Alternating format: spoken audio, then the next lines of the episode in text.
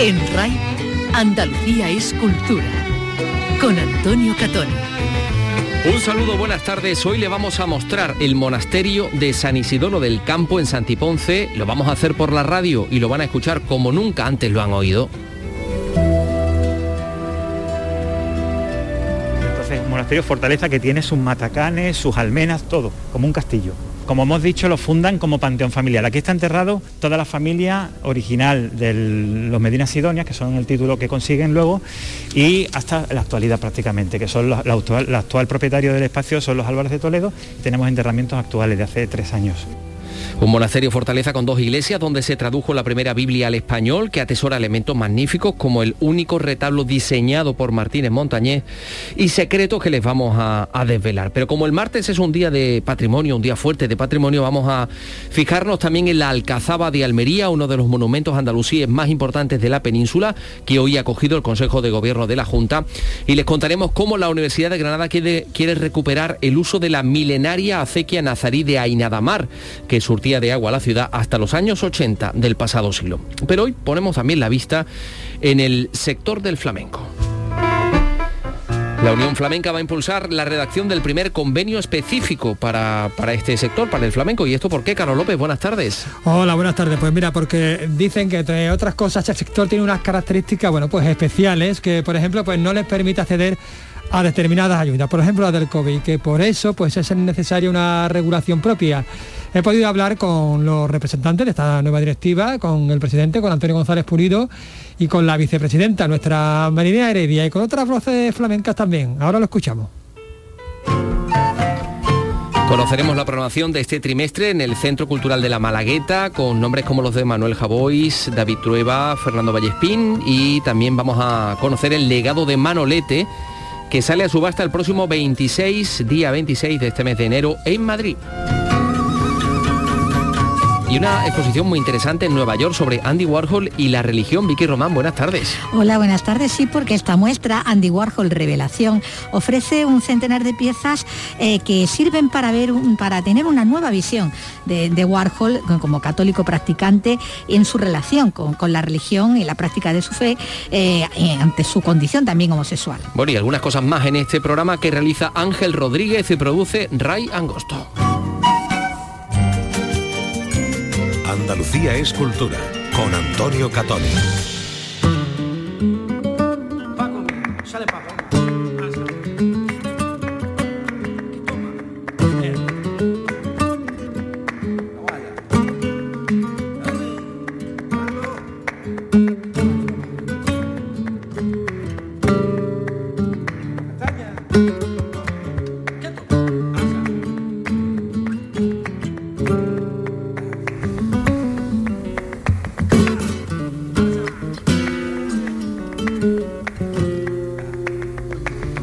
Ofrecido una rueda de prensa la nueva directiva de la Unión Flamenca, creo que es la segunda directiva de su historia. Es la ¿no, segunda Carlos directiva López? de su, de su historia. Efectivamente, hay personas que estaban en la anterior y que, y que también están en esta. Por ejemplo, Marina Heredia, que digamos que ha dado un paso al frente, porque Ajá. ya creo que era tesorera y ahora pues es... eh, Está en primera línea, ¿no? está en primera Vicepresidenta. línea, es vicepresidenta, efectivamente. Y bueno, la nueva directiva pues que se presenta hoy pues tiene como ter- tres vectores de actuación primordiales. Uno es impulsar la inclusión de, de otros sectores, como los tablaos y las peñas, también la educación eh, y, tam- y- y- y, por supuesto la creación del primer convenio y la aprobación de la ley del flamenco. Por cierto, la ley del flamenco que se redacta en este momento por el gobierno andaluz y que ya ha cogido eh, una de, de las alegaciones de la, de la asociación. Ajá, ha He hecho suya una de las Una de alegaciones, las ¿no? alegaciones que era incluir al artista flamenco porque estaba fuera. Esa es una de las, de las alegaciones, han hecho más. Y, y ya la, la consejería pues acaba a- Vaya. acabó de escuchar un, un coche por aquí. Han dado aquí un volantazo. Sí, es que Bullet, tenemos- Bullet, qué, qué gran Uh, película, Tenemos aquí la, ventana abierta del estudio. Bueno, eh, Pero te- he podido hablar con, pues, con sus protagonistas. Vamos Sí. a escuchar primero a Antonio González, que es el, el presidente, que es de tu tierra, por cierto. Ah, es Ajá. es bailador de, de Jaén. Y con la cantadora granadina Marina Heredia, con, con la vicepresidenta. Y bueno, me hablaba de esto, de, de estos dos temas fundamentales, que son la ley por un lado y, y la creación del nuevo convenio. Del viento y del agua. Tenía los ojos verdes y el pelo negro. nueva ley del flamenco, bueno, vosotros alegasteis, uno de los puntos que alegabais que, es que se incluyera la figura del artista en esta ley, se ha incluido, todo pinta bien, ¿no? Verdad que, era un reclamo que consideraran lo que estábamos pidiendo, lo que era que la figura del artista viniera recogida en dicha ley, ya que la ley habla del flamenco y cada vez que hablamos de flamenco hablamos de los artistas, hablamos de cante, de baile de guitarra. Es verdad que es una de, las cosas que, que se está trabajando y que se está trabajando y que se ha conseguido, como era lógico, pero no es solamente el único objetivo ni la única meta que tenemos a lo largo del, 2022. De hecho, eso ya la Consejería de Cultura nos ha confirmado que lo va a atender y que lo va a reconsiderar y lo, introducirá en la futura ley del flamenco. También quizá la creación del primer convenio laboral, Marina, eh, es otra de, las causas importantes de este año. Bueno, para mí es uno de los, puntos más importantes a, seguir, a, perseguir, un, objetivo eh, básico para, poder sentar las bases de, este gremio profesional que necesitamos organizar y necesitamos tener como seguridad para poder seguir creando arte. ¿no? En esta seguridad jurídica que marca un convenio laboral, eh, digamos que os sentís un poco en el aire, ¿no?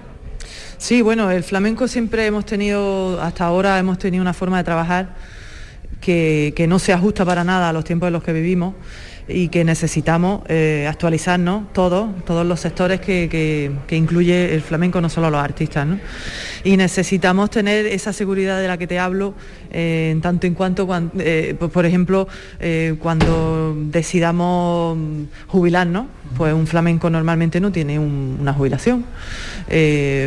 necesitamos optar a ayudas que ahora mismo no, podemos optar a ellas porque no, no aparecemos en ningún régimen porque aunque es verdad que nosotros somos, eh, tenemos, somos trabajadores con contratación intermitente, pero nuestro trabajo no es intermitente.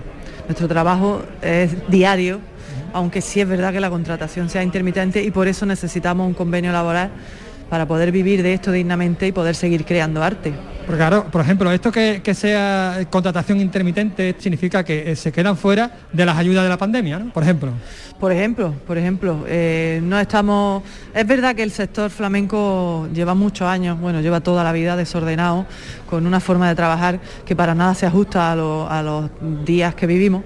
Y entonces necesitamos eh, ponernos al día y empezar a, cotizar como cualquier otro trabajador y poder tener esa tranquilidad. ¿no? Eh, Marina, tú has pasado, digamos, de, estar en un segundo plano, digamos, dentro de la directiva, aunque tú, digamos, que, estabas dentro de, este germen, a, ser vicepresidenta, eh, necesitabas dar ese paso adelante, ¿no? Bueno, yo, a mí me, lo de los títulos yo no, me da igual, verás que, que yo no estoy aquí para, las medallas. Eh, sigo aquí porque... Mm, mi, mi, corazón no me dejaba que, que, dejara un trabajo a media, ¿no? Y, y bueno, pues en eh, la junta directiva nueva que hay son gente joven, gente con muchas ganas. Está Juan Carlos Romero también, que, es un guitarrista ya con, una trayectoria impecable, muy consagrado, José de la Tomasa, y luego está Paula Comitre, que es una bailadora joven, está Rafaela Carrasco, está Ana Morales, Antonio Campos y Antonio, que es nuestro presidente, es un tío joven y que tiene muchas ganas de luchar. Nueva ley del flamenco, convenio laboral, también la educación y la docencia es importante la educación y la docencia son importantes porque será el futuro del flamenco. Y según cómo eduquemos, de qué manera eduquemos, de qué manera transmitamos el flamenco, será como la nueva generación así lo asimilará y lo transmitirá. Ya no, no tampoco se transmite como se transmitía antes de boca en boca, de tú a tú, sino que ya hay instituciones que están regladas. Entonces no preocupa la calidad de esa enseñanza, porque dependiendo de esa calidad va a depender los futuros artistas que salgan más o menos formados y, y tendrán más o menos calidad. Entonces es un tema que nos preocupa mucho, ¿no? El futuro. También eh, la relación, digamos, con, con otro, no, no, sé si decir estamento, ¿no? Pero eh, con, otro, con otras parcelas, como por ejemplo los tablaos, ¿no? Sí, de Unión Flamenca siempre estamos dispuestos a tender puentes y a, hablar y a reunirnos con todas las entidades del flamenco, como se ha venido repitiendo a lo largo del tiempo. ¿no? Los tablaos es verdad que generan un, sector muy grande, tablao, peña, es verdad que yo, hay un porcentaje muy alto de artistas que trabajan en el tablao y que es verdad que, bueno, que hay que ayudarlos a mejorar sus condiciones laborales, a mejorar al final su día a día, ¿no? que su día a día sea, sea mejor y, sea, y sea más, tenga mejor condiciones. Y al pie de la calle ancha. Cuadro hermoso, hermoso barco.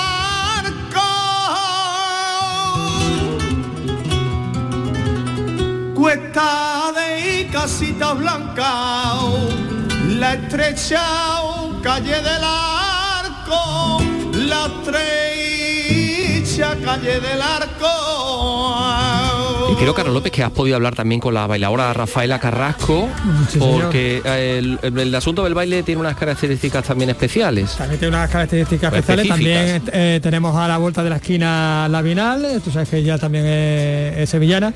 Y también he hablado con Manuel Macías, que es vicepresidente de otro organismo, de otra asociación distinta, pero que también ha querido participar en esta presentación. Es vicepresidente del Consejo Nacional de Flamenco. Bueno, pues hemos hablado también con él, también hemos hablado sobre los mercados, sobre estos nuevos mercados que tanto una asociación como, como otra pues quieren impulsar, ¿no? abrirse a- al mercado internacional. Pero bueno, estoy con Rafaela Carrasco, que aparte de ser una gran bailadora, pues es la presidenta, la nueva presidenta de baile. Hola, buenas tardes, Rafaela. Hola, buenas, ¿qué hay? Has cogido esta, digamos, este testigo en un año en el que se- tenemos eh, Bienal.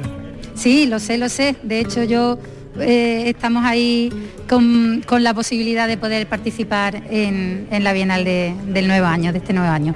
Porque desde Unión Flamenca creo que teníais algún proyecto, ¿no? Conjunto. Sí, bueno, hemos encontrado, antes de Navidad ya tuvimos un encuentro, una reunión con Chema, con Bienal, y estamos al director de Bienal y estamos ahora mismo, eh, bueno, en, mesas de trabajo para ver de qué manera podemos eh, eh, hacernos partícipes, hacer la presencia desde Unión Flamenca y poder encontrar mesas de trabajo eh, durante la Bienal para, para seguir en la labor de, la mejora, sobre todo del artista. Otro punto importante que, habéis presentado hoy, que estáis presentando eh, a, llevar a cabo, digamos, a lo largo del año es, eh, bueno, pues la relación con, con los tablaos y con las peñas. Queréis darle un impulso, ¿no? Bueno, eh, ya desde la directiva anterior se venía haciendo este, este tipo de encuentros y seguimos en ello. Seguimos teniendo, ya hemos tenido algunos y seguimos teniendo eh, encuentros sobre todo con eh, la Asociación de, Festivales, Asociación de Peñas, eh, Asociación de Tablaos. Evidentemente hay un gran número de artistas que trabajan en estos, en estos sectores, en estos lugares y también con realidades muy diferentes de, de un- de unos sitios a otros y de unas ciudades a otras. Tenemos que aunar, tenemos que encontrar unos criterios también eh, de contratos y de trabajo y de, y de, de sistemas que, no- que nos amparen a todos los artistas que, que trabajan en, en este, en estos lugares. Y este año también hay feria, por cierto, Rafaela. Por fin, ¿no? Por fin, Pues ahí, ahí por la- lo que sea, me, nos ha salido del alma. Vamos a ver, esperemos que crucemos los dedos que de aquí a entonces no, esto no se mueva y se asiente un poquito. Seguro que sí, seguro que sí. Pues muchísimas gracias por atendernos, Rafaela Carrasco, presidenta de baile, lo he dicho bien, ¿no? Lo has dicho perfecto. Eh, el presidente es Antonio González, pero Que después... también he bailado, por cierto. que también he bailado, pero después, bueno, todos los que estamos aquí somos de diferentes de, eh, cantadores, bailadores, guitarristas y cada uno intentamos eh, reforzar más en nuestra parcela dentro de, de esta, de, este- de este- de esta asociación que es Unión Flamenca. Manuel Macías, vicepresidente del Consejo Nacional del Flamenco. Hola, buenas tardes. Hola, buenas tardes. Como representante del Consejo Nacional del Flamenco, eh, ¿qué se puede hacer junto a Unión Flamenca para, bueno, para llevar eh, nuestro arte universal a, a cotas más altas?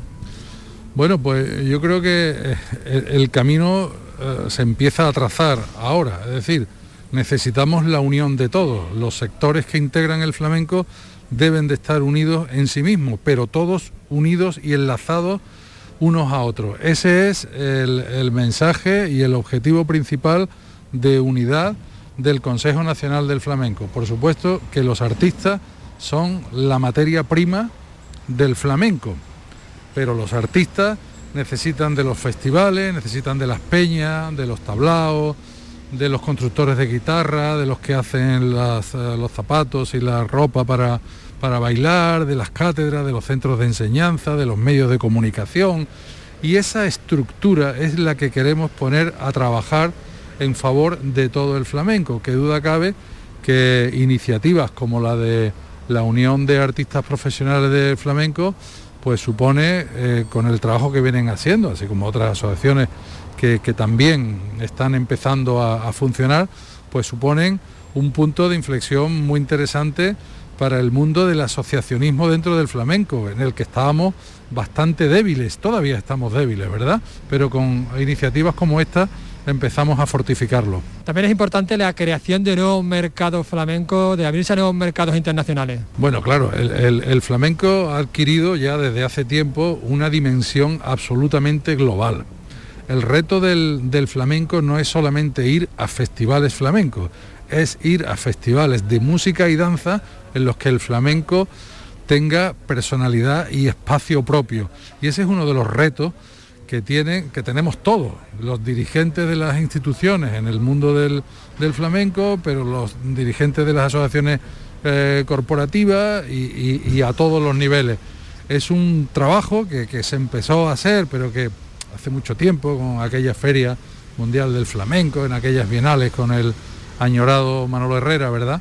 Pero que es un reto que está ahí por, hacer y ojalá que esta unión que empezamos a ver entre todos los sectores del flamenco puedan ayudar a esa internacionalización del flamenco en espacios que no sean únicamente del microcultivo de festivales flamencos. Muchísimas gracias. A vosotros.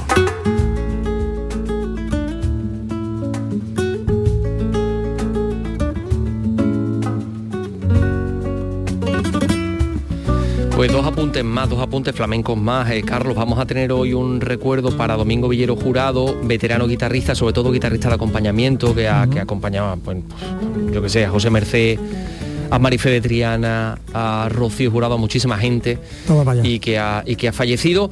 Y, lo, vamos a recordar más, más adelante en este mismo programa, pero mm, tengo entendido, eh, Carlos, que esta misma semana vamos a tener a Cristina Soler.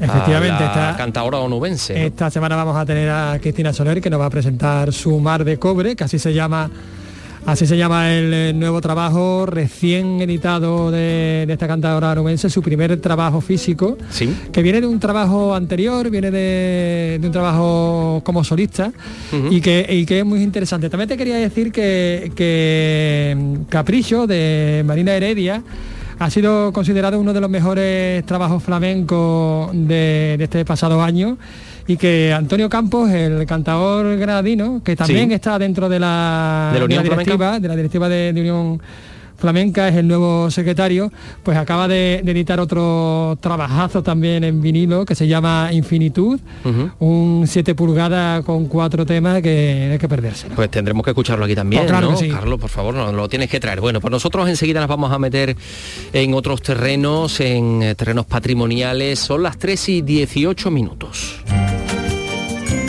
Andalucía es cultura, con Antonio Catoni. De lunes a viernes a las 4 de la tarde tienes una cita con el flamenco. Los conciertos y festivales, los recitales, los homenajes, las citas imprescindibles de este arte genuino de nuestra tierra. La mejor selección de nuestra fonoteca. Portal Flamenco.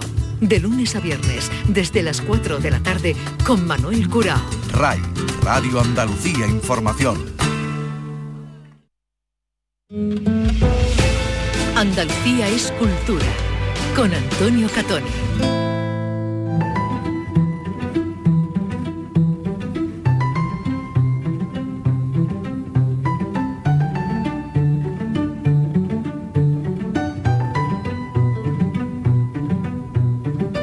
Como les estamos contando en la Radio Pública de Andalucía, la reunión del Consejo de Gobierno de la Junta ha tenido como escenario en el día de hoy un monumento con más de mil años de antigüedad, la Alcazaba de Almería, un conjunto monumental y arqueológico andalusí muy importante, uno de los más importantes de hecho de toda la península ibérica, construido por el el primer califa, Abderramán III. Bueno, pues vamos a conocer mejor la Alcazaba de Almería, este principal recinto monumental de toda la provincia y máximo exponente de la herencia musulmana en la capital. Es eh, desde luego imponente su imagen sobre la ciudad. Lola López, Almería, cuéntanos. La Alcazaba de Almería es todo un símbolo de la ciudad que junto a las murallas del Cerro de San Cristóbal constituye uno de los más importantes conjuntos de origen andalusí de la península. Abderramán III, primer califa de Al-Ándalus, la mandó construir en el año 995 junto con la mezquita Al-Hama, cuyos restos se aprecian en la ermita de San Juan donde hoy se ha celebrado el Consejo de Gobierno de la Junta de Andalucía. Un paseo por el interior de esta ciudadela fortificada nos descubre restos de la sede del gobierno, de las casas, de la mezquita. Alcanzó su máximo esplendor con Jairán, el primer rey de la taifa de Almería. La Alcazaba tiene tres recintos diferenciados, dos de origen musulmán y un tercero de la época cristiana.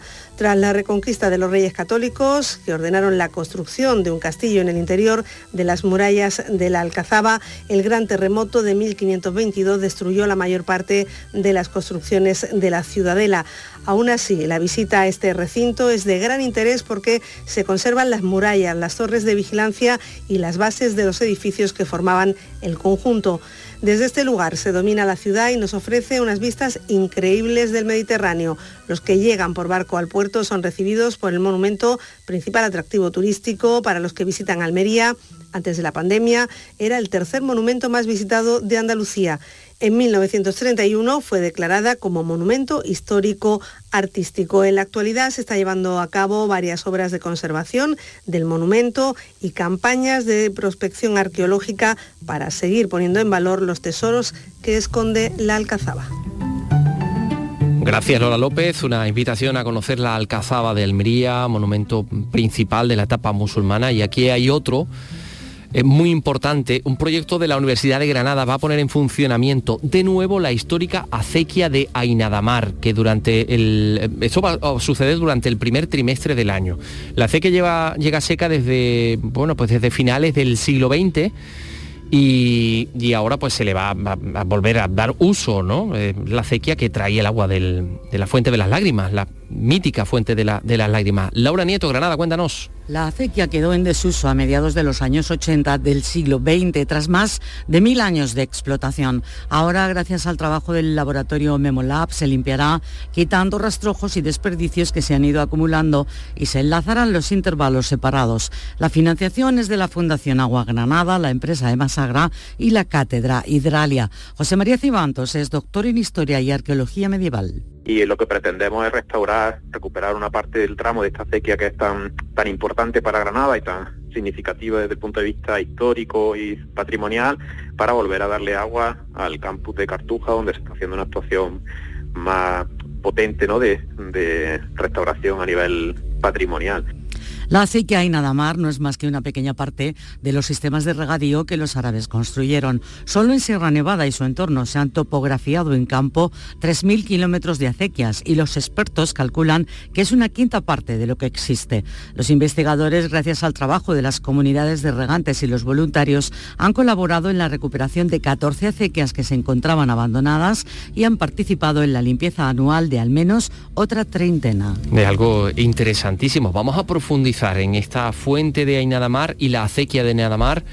Eh, así nos eh, hablaba de ella el historiador granadino José Antonio Díaz Gómez.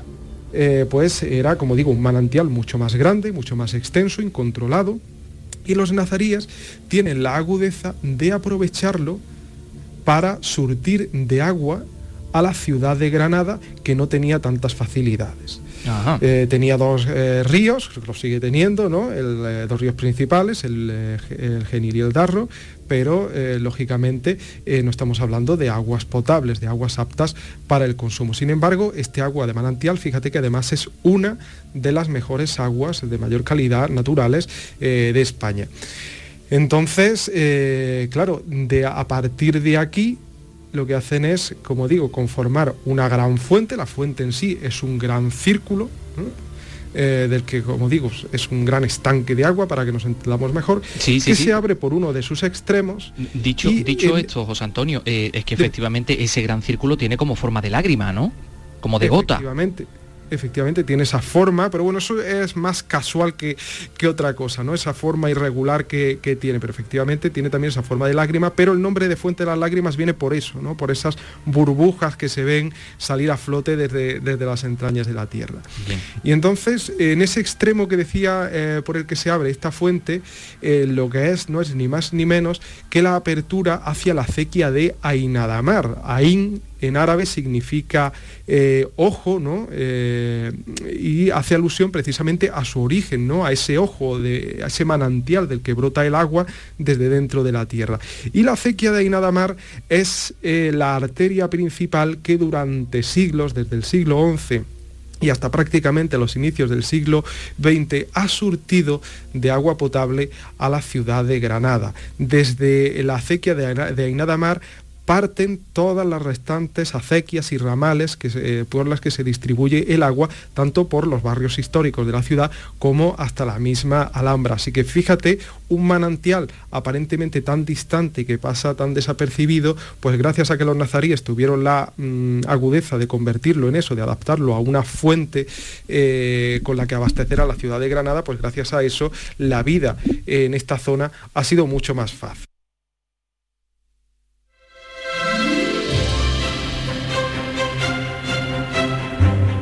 Ahí está la acequia de Ainadamar que se va a recuperar en este primer trimestre del año 22. Eh, recordamos que dentro de unos minutos vamos a, conocer eh, en profundidad el monasterio de San Isidro del Campo en Santiponce, Sevilla, pero antes eh, queríamos comentarles que ya conocemos cuál es la programación de aquí a marzo del Centro Cultural La Malagueta en, Málaga, en Málaga Capital, Manuel Javoy, David Trueba, Fernando Vallespín son algunos de los 30 invitados que van a pasar por este centro cultural. Es la programación del primer trimestre que comienza el día 25 con ¿Quién soy yo? ¿Quién eres tú? a cargo del sacerdote y escritor Pablo Dors. Málaga, Alicia Pérez, cuéntanos. Fomentar el espíritu crítico y el pensamiento racional y pausado son los objetivos de este programa. 15 ciclos y el quinto Festival de Filosofía en el que personalidades de distintos ámbitos de la cultura ofrecerán la posibilidad de ahondar en aspectos como el cine, la poesía o la política. Francisco Salado es el presidente de la Diputación Provincial y también ha destacado la buena acogida que este centro cultural está teniendo por parte del público. En concreto, se ha referido a los datos recogidos durante 2021. Yo creo que son personalidades de un gran prestigio y de un gran nivel que yo creo que va a cubrir la expectativa de todos los malagueños y los participantes en esta eh, nueva temporada. Eh, durante el año 2021 eh, se programaron 13 ciclos con 81 actividades y han contado con 3.700 asistentes, a pesar, como sabéis, de las restricciones de aforo que hemos tenido durante todos estos meses. A pesar de ello, yo creo que la asistencia ha sido un gran éxito. El día 26, el arquitecto Juan Miguel Hernández de León, nacido en Málaga y presidente del Círculo de Bellas Artes de Madrid, participará en el ciclo La Málaga, ida y vuelta. El trimestre finalizará con la poetisa Raquel Lanceros el 31 de marzo. Bueno, pues estaremos pendientes, por supuesto, de lo que ocurra en este Centro Cultural de la Malagueta, que depende de la Diputación de Málaga, ya que estamos hablando de un centro cultural ubicado en una plaza de toros pues vamos a hablar de otro nombre propio de esta jornada, Manolete.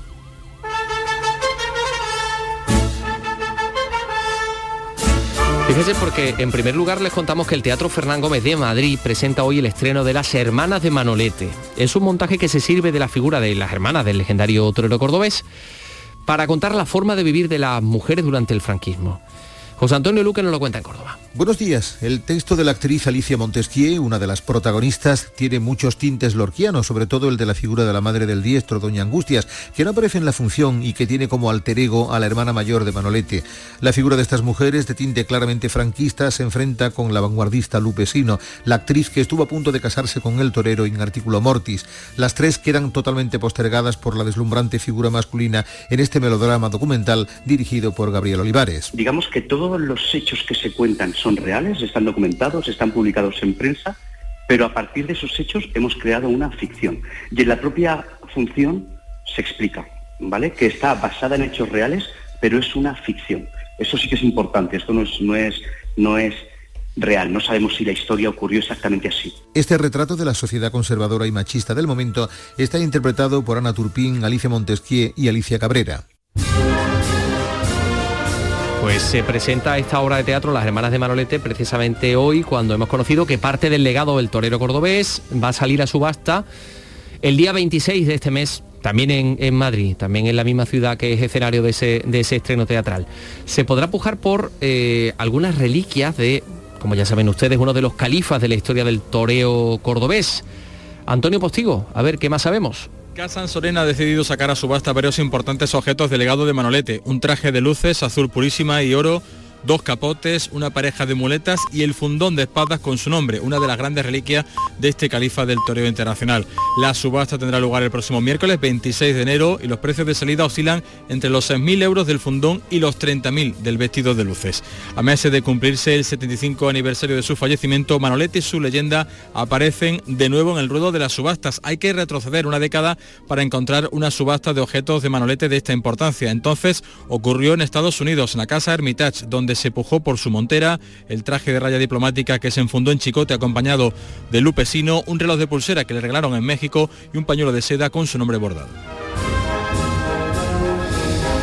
Bueno, pues así llegamos a las eh, tres y, y media de la tarde. Eh, enseguida vamos a acceder al interior del monasterio de San Isidoro del Campo. Andalucía es cultura. Con Antonio Catoni. Andalucía es el legado del paso por nuestra tierra de numerosas civilizaciones. Y todas han dejado su sello. Despierta tu curiosidad por conocerlo en Ruta Mediterránea, un espacio para descubrir a los países y pueblos que nos rodean a través de nuestras culturas, orígenes y valores. Hay mucho en común. Ruta Mediterránea, todos los martes, desde las 11 de la noche, con José Carlos Cabrera. RAI, Radio Andalucía Información. Andalucía es cultura, con Antonio Catoni.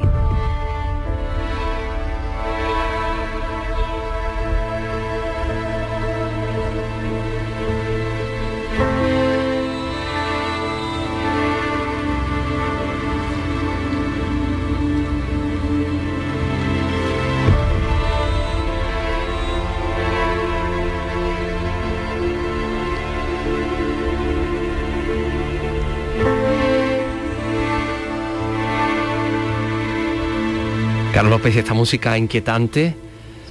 mm, Vampiresada quizás. Vampiresada un tanto también, que nos ha puesto Ángel Rodríguez. Es para hablar del monasterio de San Isidoro del Campo, Efectivamente. escenario de tus correrías infantiles y adolescentes, Efectivamente. Infantiles. Infantiles más bien, porque tú vivías en ya adolescente, antes de llegar a Camas. Hacía otras correrías, sí. Vamos a ver, estamos hablando de un monasterio muy importante en la historia de la humanidad porque aquí estaban, eran dos, eh, dos monjes.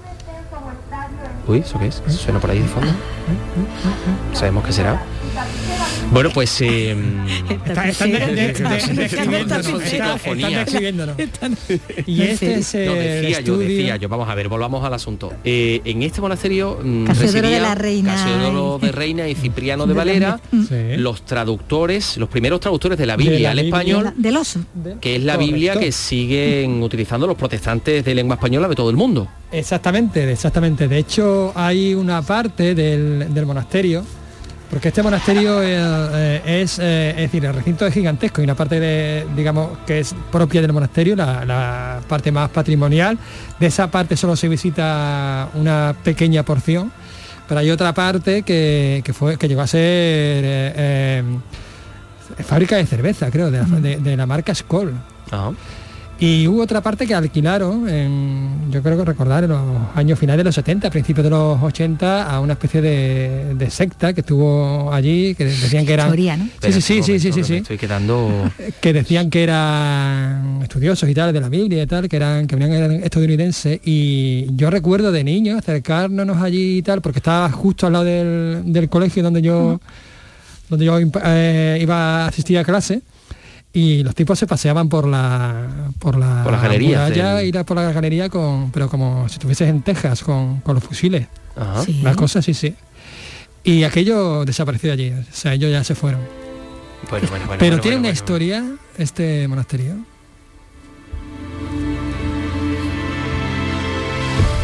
Esto parece una serie de una plataforma... Totalmente, ¿verdad?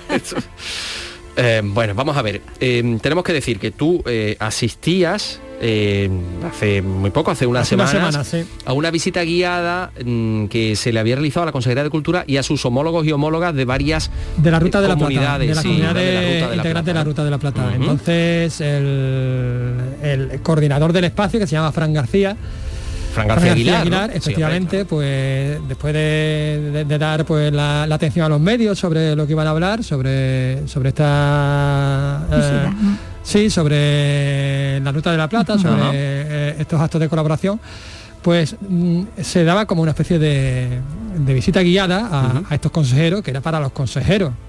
Claro, pero ahí estaba el micro de Andalucía Escultura Pero, claro. con Carlos López, Pero, claro. que ha hecho posible que podamos disfrutar ahora de esta, de este, en fin, de este momento tan especial. Y es una visita realmente alucinante. O sea, yo la recomiendo la visita a este. Sí, sí, no, y más, Más si te la después de cuentan escuchar así, esto, claro. Y más si no la si te la así. cuenta como nos la cuenta o como la contó Fran García. Tenemos que decir que es una primera entrega, tendremos esta misma semana una segunda entrega de esta visita al monasterio de San Isidro del Campo, porque esto merece la pena que, que lo escuchemos y lo disfrutemos bien. Así que si os parece, así comienza.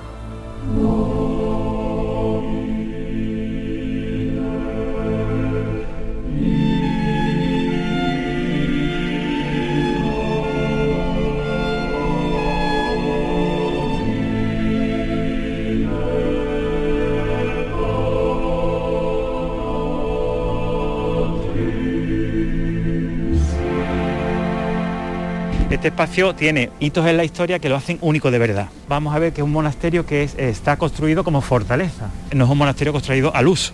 ¿Por qué? Porque esto lo funda Guzmán el Bueno en 1301, lo manda a construir porque el rey Sancho IV le da el privilegio de esta zona. Esta zona eh, se supone, según la tradición, que San Isidoro de Sevilla estaba enterrado aquí. Guzmán el Bueno era muy devoto del santo y él quería fundar su panteón familiar en el sitio mismo donde estaba enterrado, estuvo enterrado San Isidoro, que San Isidoro luego se traslada a León. San Isidoro de Sevilla y San Isidoro de León es el mismo santo, mucha gente eso no lo sabe, y San Isidoro del Campo, ¿de acuerdo? Entonces, Guzmán el Bueno eh, con ese privilegio del rey Sancho IV, construye o manda a construir este monasterio como panteón familiar. Otra cosa que lo hace único, es un monasterio panteón familiar privado, porque esto se lo da el rey Sancho IV al, Guzmán el Bueno para siempre jamás, como pone en la carta de dotación, privado. Entonces es un panteón familiar, monasterio privado, que eh, la familia de los eh, Guzmanes cede a los cister, a los frailes del cister, para que lo ocupen y lo habiten convirtiéndose en el monasterio más al sur de Europa de todos los monasterios cistercienses existentes en aquella época.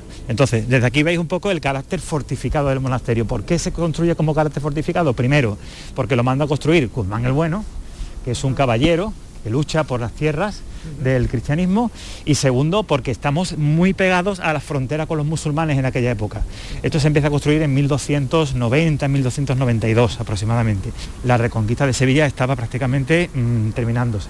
Entonces es un monasterio fortaleza que tiene sus matacanes, sus almenas, todo, como un castillo, totalmente. Como hemos dicho, lo fundan como panteón familiar. Aquí está enterrado toda la familia original de los Medina Sidonia, que son el título que consiguen luego, y hasta la actualidad prácticamente, que son la, la actual, la actual propietario del espacio son los Álvarez de Toledo, y tenemos enterramientos actuales de hace tres años, porque esto sigue siendo su panteón familiar, conveniado con la Junta de Andalucía para su uso y, y explotación cultural.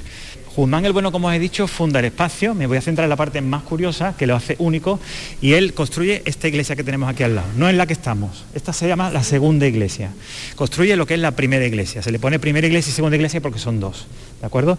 Los monasterios normalmente tienen una sola iglesia.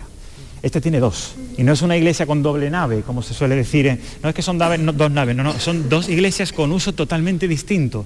Las dos iglesias estaban separadas totalmente, cerradas una de otra, y cada una tenía un uso. Una era la iglesia monacal, que es la iglesia que utilizaban los frailes, y esta iglesia pasó a ser propiedad, sea, propiedad, el uso que se le daba a esta iglesia es la iglesia parroquial del pueblo de Santiponce una vez que Santiponce viene aquí, porque el pueblo de Santiponce en los orígenes del monasterio no existía aquí, tal- cual, estaba en la isla de Hierro, que es donde está hoy en día el Estadio Olímpico y toda esa zona, ¿de acuerdo?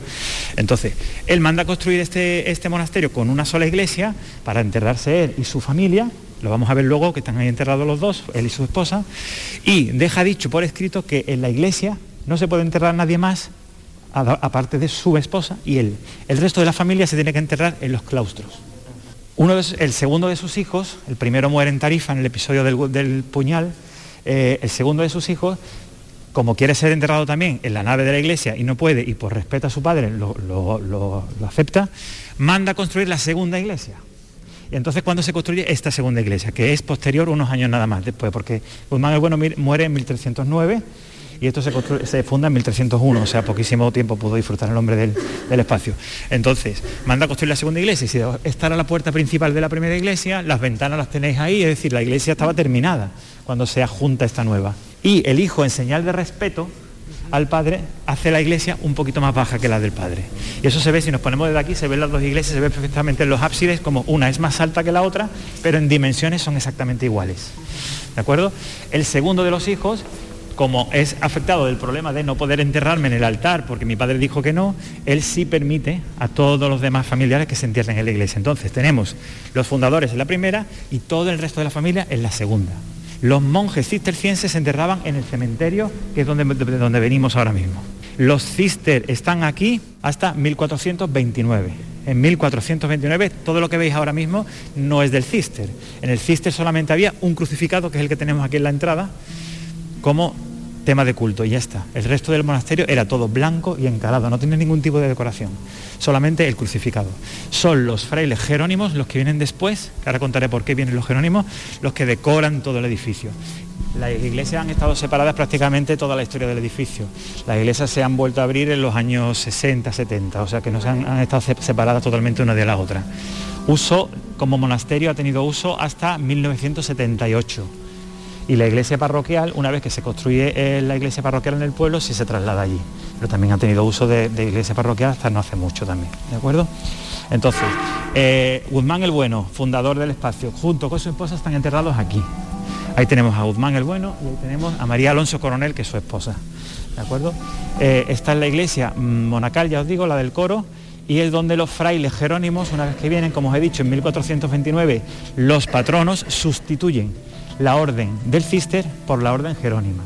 Por lo visto hubo un vínculo entre uno de los duques de Medina, de los duques de Medina Sidonia de esa época con una nueva rama de los jerónimos que se estaba fundando, que se llamaban los jerónimos observantes, y entonces por ese vínculo él quiere traerse aquí a esos frailes.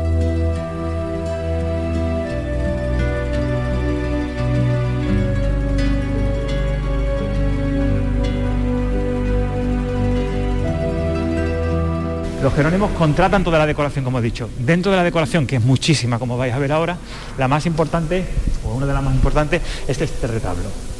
Este retablo es de Juan Martínez Montañés. A Juan Martínez Montañés lo contratan los, los jerónimos y lo hacen vivir, trasladarse a vivir aquí durante seis años.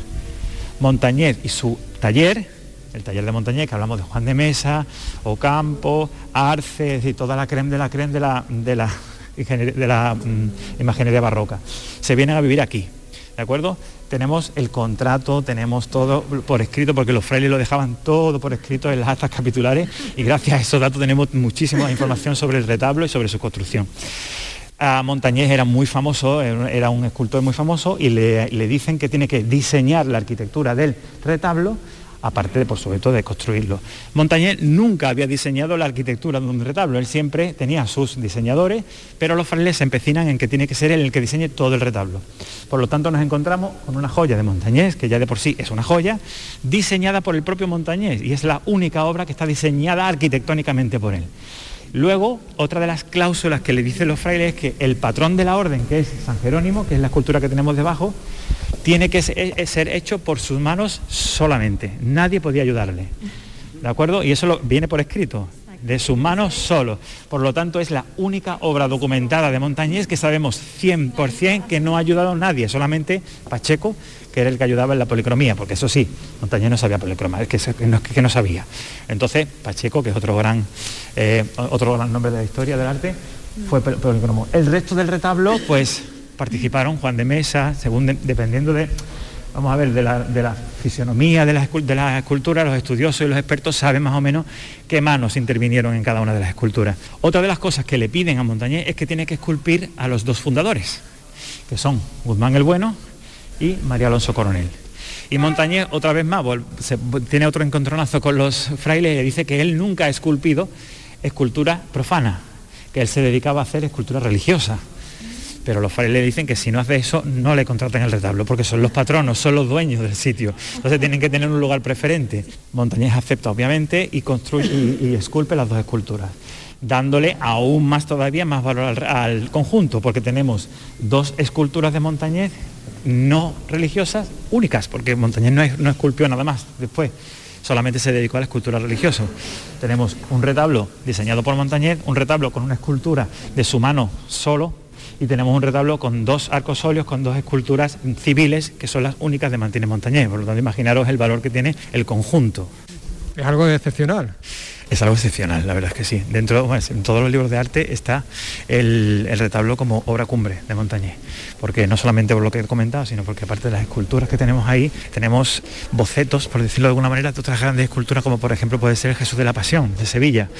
Tenemos un mini Jesús de Pasión, por ejemplo, en la adoración del Niño Jesús, San José, ese es el Cristo de Pasión, es la, miniatura del Cristo de Pasión, que según dice la historia, eh, los monjes benedictinos que encargaron el Cristo de Pasión estuvieron aquí viendo el retablo y se enamoraron de esa pieza y entonces encargaron el Cristo de Pasión y le dijeron a Montaña que tenía que ser así.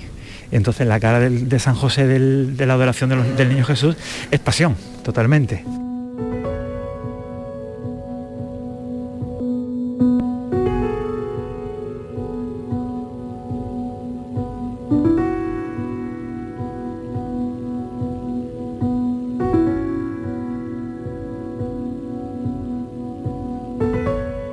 Estamos ahora en el claustro de los muertos. Se le llama así porque es el lugar donde los frailes eran enterrados, ¿de acuerdo? Los frailes no podían ser enterrados dentro de las iglesias, entonces los frailes eh, se enterraban, en el, os hemos dicho, el fraile cisterciense se enterraba en el cementerio de fuera, pero el fraile jerónimo sí se entierra en este. Entonces se le llama claustro de los muertos por, ese, por esa razón. Este es uno de los cinco claustros que llegó a tener el monasterio. De momento, hoy en día tenemos en pie tres y visitables son dos. Tenemos uno en pendiente de recuperación. Entonces, como veis, es totalmente mudéjar, hablamos del, siglo XIV, eh, doble arco arriba y un arco abajo, totalmente preparado para las procesiones claustrales, en fin, toda la decoración típica de un claustro jerónimo y de un claustro cister también.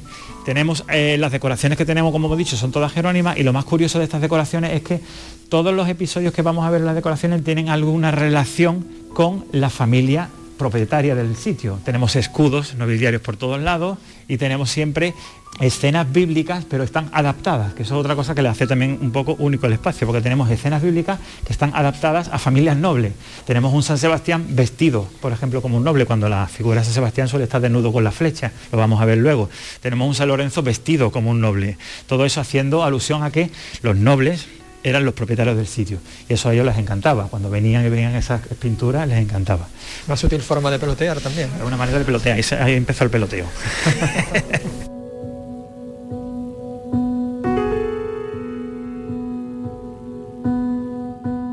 Estamos en el refectorio. Imaginaros la comunidad de frailes, cómo era para tener este comedor.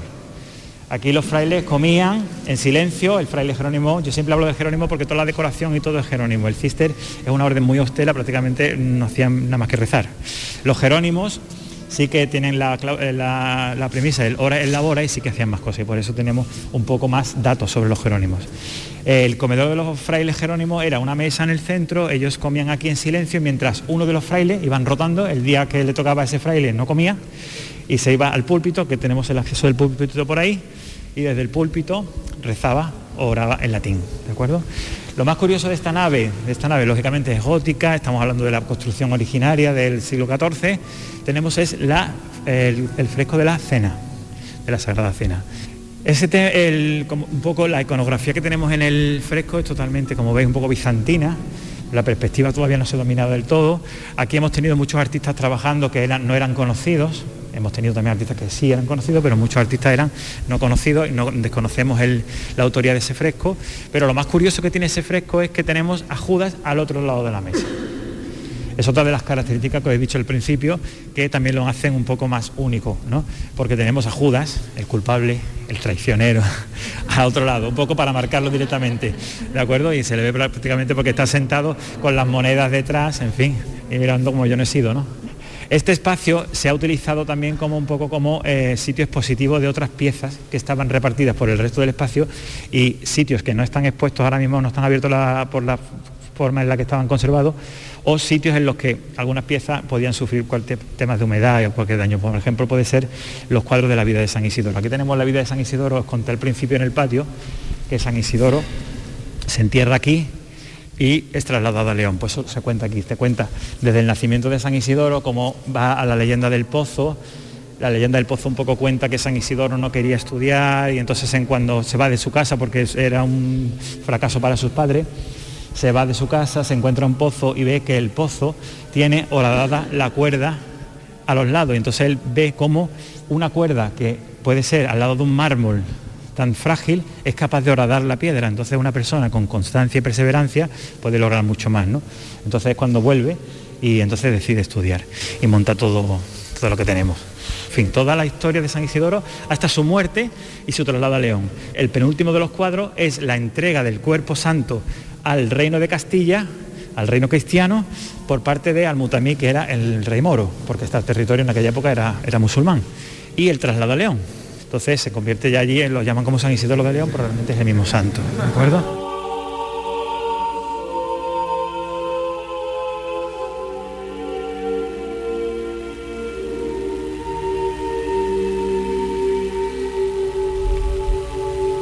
To be continued. Continuará. Continuará con una Sí, segunda sí, parte. sí, habrá una segunda parte del monasterio de San Isidoro y me ha encantado, ¿eh?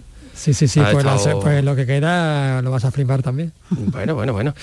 Eh, investigaremos la historia de la secta, que ya me Nos hemos quedado, contará, la verdad, nos hemos quedado un poco sorprendidos con la secta instalada en el hacer, monasterio en los años hacer un 80. documental y presentarlo en el Festival de Sevilla. ¿eh? Pues mira, sí, o en el de Málaga, o en O el de, Málaga, o que- en el, o en el Fical, que también Al que tenemos. lleguemos, al que lleguemos. Al que, al que nos dejen entrar. No creo que nos vayan a dejar entrar ninguno, pero bueno.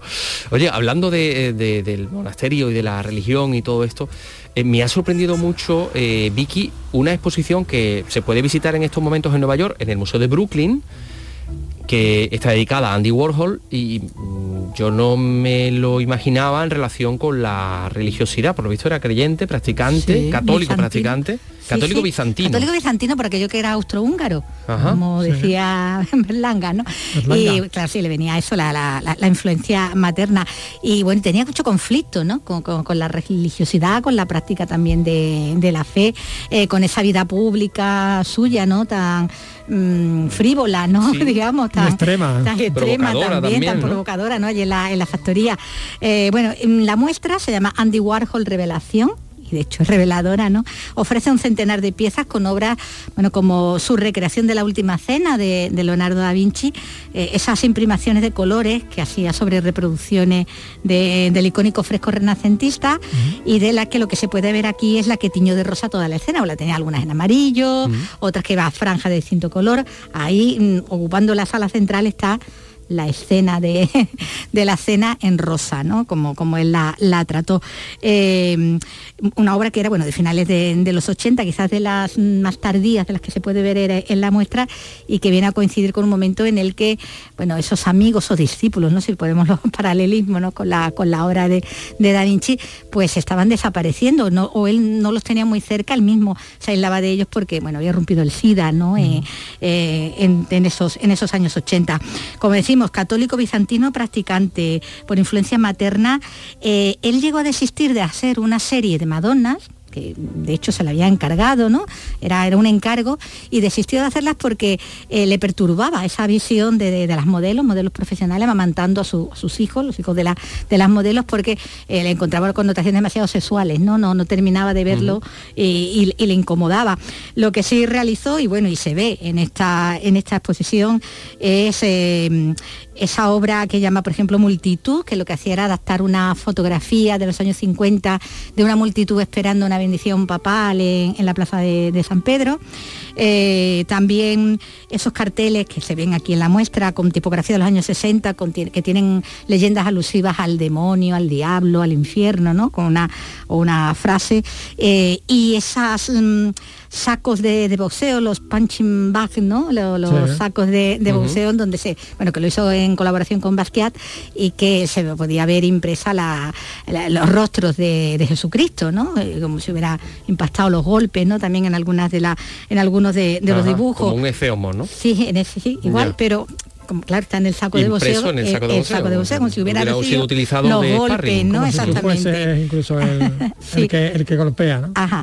Y sí, porque además una serie son varios los, los sacos que están colgados. Y luego está también esa fotografía del propio Warhol, que la hizo Richard Avedon, eh, donde se le muestra, bueno, con el cuerpo todo lleno de costurones, eh, con una inspirado ¿no? en el martirio de San Sebastián y con toda esa iconografía eh, que está en la mejinería ¿no? de, eh, en el LGTB y en su caso las heridas que se veían no eran de un martirio pero eran eh, las secuelas de bueno ese intento de, asesinato ¿no? por parte de, aquella escritora acosadora ¿no? que la acosaba porque le había dado un manuscrito suyo ¿no?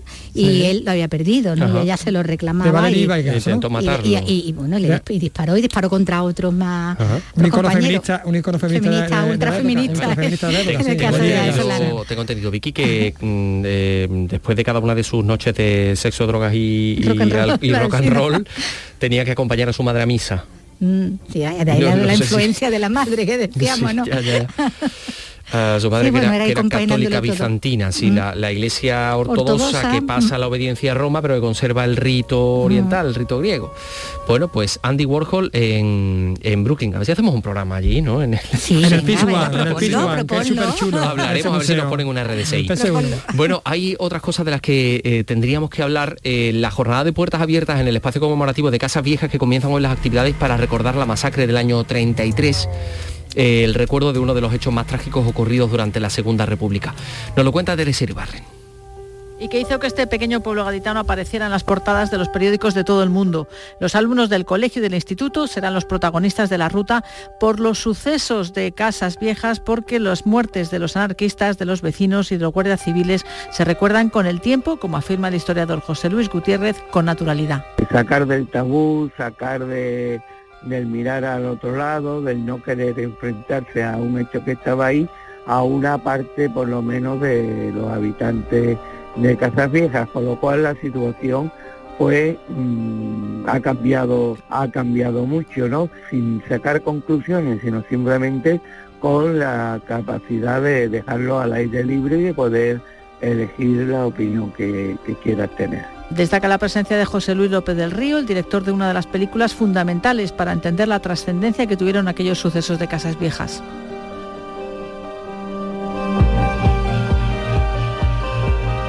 Y un recuerdo, el de Domingo Villero Jurado.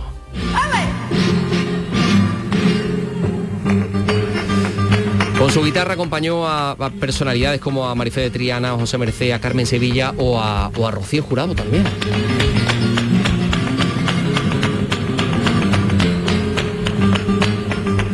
Además de recorrer medio mundo, bueno, pues Domingo Villero, veterano guitarrista gaditano, ha fallecido en su tierra natal, en Cádiz, a los 80 años. Cuéntanos, Teresa. Aprendió a tocar la guitarra acompañando a los cantadores flamencos de la época, pegándose a los guitarristas. Con tanto éxito que a los 14 años ya el niño Domingo Villero salió de gira por España. De acompañante de coros y danzas pasó a los ballets con los que recorrió medio mundo. Habitual de los tablaos madrileños, no olvidaba su origen. Por eso le llamaban Juanito Villar, Chano Lobato o Mariana Cornejo, su gran amiga. Compartió escenario televisivo con Lola Flores, con Carmen Sevilla y tantos otros, pero cambió la guitarra por las transacciones bancarias cuando comenzó a tener hijos. A pesar de su retirada profesional del flamenco, fue jurado durante más de 20 años del cante por tientos, una forma de reencontrarse con el arte que le llevó por medio mundo y además le permitió conocer a su mujer, la bailaora Carmen Charro.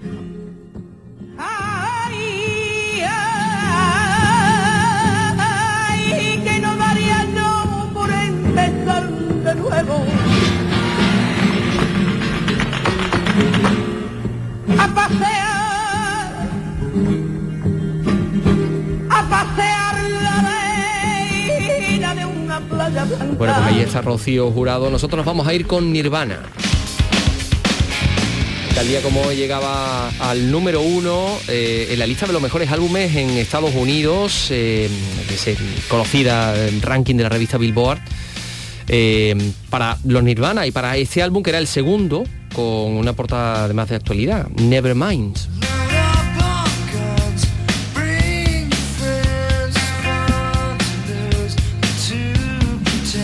Sí, bueno, la portada del niño que, que hace que ahora mayor quería reclamar había sido por, pornografía infantil. Vaya, vaya historia. Bueno, pues les dejamos con Nirvana. Mañana regresamos. Adiós, Vicky. Hasta mañana. Adiós, Carlos. Adiós.